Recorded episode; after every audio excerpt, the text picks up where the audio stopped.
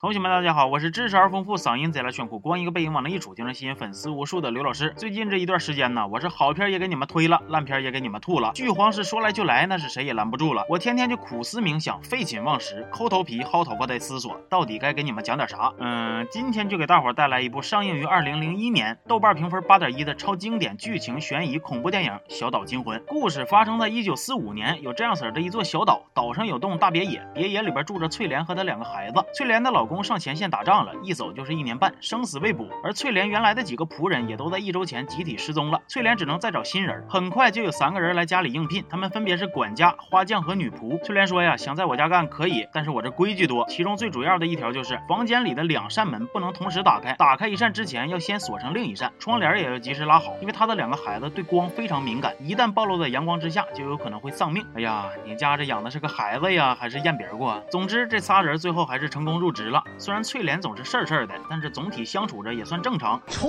过呗。但是某天，翠莲突然发现自己之前写的招工的信件压根就没发出去。那这几个人是搁哪儿来的呢？管家就解释说呀，他们当时来这儿其实只是想碰碰运气，因为这栋房子是他们多年以前生活工作过的地方，对他们来说有着特殊的意义，所以就很想回来接着住。翠莲一听啊，原来是有经验的前辈啊，那就留下吧。有一天，翠莲突然听见有小孩哭，问了自己那俩孩子，俩孩子又谁也不承认。大女儿说呀，其实这栋房子除了我们几个以外，还有不少老铁。在呢，你们看不着，但是我能看见。翠莲听完非常生气呀，因为她认为这都是大女儿在撒谎。可是她自己也开始逐渐发现这个房子里边有点不对劲儿，比如说楼上会传来奇怪的脚步声和说话声，屋里的门明明都锁了，却不知道啥时候就被打开了。大女儿掏出一幅画，上面画着只有她才能看见的几位老铁，一家三口加上一个诡异的老太太。而这个诡异老太太出现的次数最多，足足有十四次。翠莲听完就开始怀疑是不是家里边进人了，可是不管咋找又都找不着。管家就劝她呀，说这个老房房子嘛，经历了。这老些风风雨雨，难免都会有点故事。再说了，就算真有啥神秘生物存在，咱也得大度一点啊，和谐相处嘛。翠莲说：“我最烦这种劝我大度的人。”管家还告诉了翠莲一些跟房子有关的过去，但是当翠莲往深了问的时候，管家就开始各种闪躲。有一天夜里，灵异事件又发生了，空房间的门居然能自己跟翠莲斗智斗勇了。这回翠莲终于开始相信房子里边有鬼了。管家就又来劝她，还给她吃药，让她冷静。翠莲心想：都这局势了，你还让我咋冷啊？再冷点就要凉了。于是她当即决定出去找牧师来驱鬼，完了还嘱咐花匠让他找找院子里边是不是有墓地。其实院子里边还真有墓地，这里边给了个镜头，管家和花匠悄悄的用树叶给墓碑给挡住了。后来来翠莲没找着。牧师倒是把她自己失踪了多年的老公铁柱给找回来了，可惜铁柱也很不正常，他就刚回家那两天还算热情，之后一直都是拉了个大长脸往床上一赖。大女儿那边又不让他省心，娘俩天天就几个浪几个浪的。有一天，翠莲还突然产生幻觉，看见自己的大女儿变成了一个诡异的老太太，当场情绪就失控了，跟大女儿撕巴起来了。事后，翠莲很后悔，也很闹心。结果铁柱不但不理解她，安慰她，还异常的冷漠。他说自己要再度离开她，回到战场。翠莲一听，直接就急眼了：“你个傻，嗯，不行，不能骂脏话啊！你个烂猪蹄子！”大骗子，你回毛战场啊！战争都结束了，放着家里边老婆孩子不管，你自己好好琢磨琢磨，你这么作妖合适吗？铁柱听完很受触动，于是带着愧疚与翠莲来了一次深入的交流，然后第二天一早消失了。哎呦我去，男人呐！与此同时，家里的窗帘也不知道是咋整的，一夜之间就全没了。这一而再再而三的打击让翠莲变得歇斯底里，她赶走了三个仆人，然后疯狂的搜查房子。这种癫狂的状态给俩孩子也吓够呛，于是这俩孩子就决定半夜离家出走去找爹。老爸，老爸，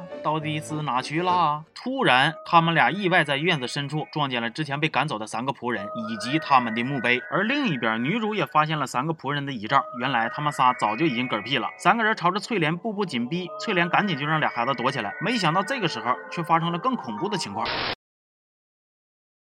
翠莲在楼上的房间里看见有几个陌生人正围坐在桌前做招魂仪式，而之前看到的那个诡异老太太原来是个女巫。女巫问大女儿：“你妈对你们到底做了点啥？为啥你们明明都已经死了，却还一直停留在这儿？”电影直到这一刻才终于迎来了最后的真相。直到这一刻，翠莲才终于不得不接受整件事实：原来自己和孩子跟那三个仆人一样，早就已经都是死人了。她曾经亲手用枕头捂死了自己的两个孩子，然后开枪自杀了。而大女儿经常能看见的家里的那些神秘生物，才是新搬进来的活人。而那三个仆人。人其实也没有恶意，他们只是想住进这栋房子，顺便帮他看清真相。《小岛惊魂》上映于二零零一年，是一部相当经典的恐怖悬疑电影。里边的好多桥段和设定，现在看起来好像感觉没啥啊，但是在那个时候还是非常出色和精彩的。女主角妮可基德曼在当时简直可以说是颜值巅峰，她把一个美丽、无助、孤独又带着一丝神经和癫狂的母亲形象刻画的相当的到位。电影的前半部分节奏不快，但是却为结尾真相的揭晓做了相当多的细节铺垫。比如说，之前房子外边总是被浓雾笼罩，但是最后从活人的视角看起来，外边却是晴空万里。翠莲刚开始说自己的佣人们一夜之间都消失了，其实是因为一夜之间翠莲和孩子们都死了，所以佣人们自然也都走了。大女儿跟翠莲吵架之后，说的是妈妈又疯了，跟上一次一样。这里的又上一次应该指的就是翠莲杀人的那次。翠莲会看见大女儿变成老太太，是因为老太太作为女巫正在招魂，上了大女儿的身。这也是为啥大女儿能看到老太太那么多次的原因。大女儿生气的时候会哼哼哼的大喘气儿，翠莲不让她这样式喘气儿，其实是因为这会让她联想到枕头五人时的状态。至于铁柱呢，我个人认为他其实已经死于战场了。而网上还有一种说法是铁柱其实只是负伤，后来又被救活了，所以就突然消失了。至于他究竟是死是活，同学们可以看完电影之后来讨论一下。小岛惊魂的英文名叫 The Others，我觉着译成小岛惊魂不太好，听着贼像烂片儿。但是英文名就比较贴切了，因为对于两类不同维度的群体来说，彼此都是这个 Others。推荐大家去看一下这部电影。客观的讲啊，这个电影还真不怕剧透，因为里边藏着很多很多的细节，值得细细挖掘。行了，这期就说到这儿了，我是刘老师，咱们下下期见好。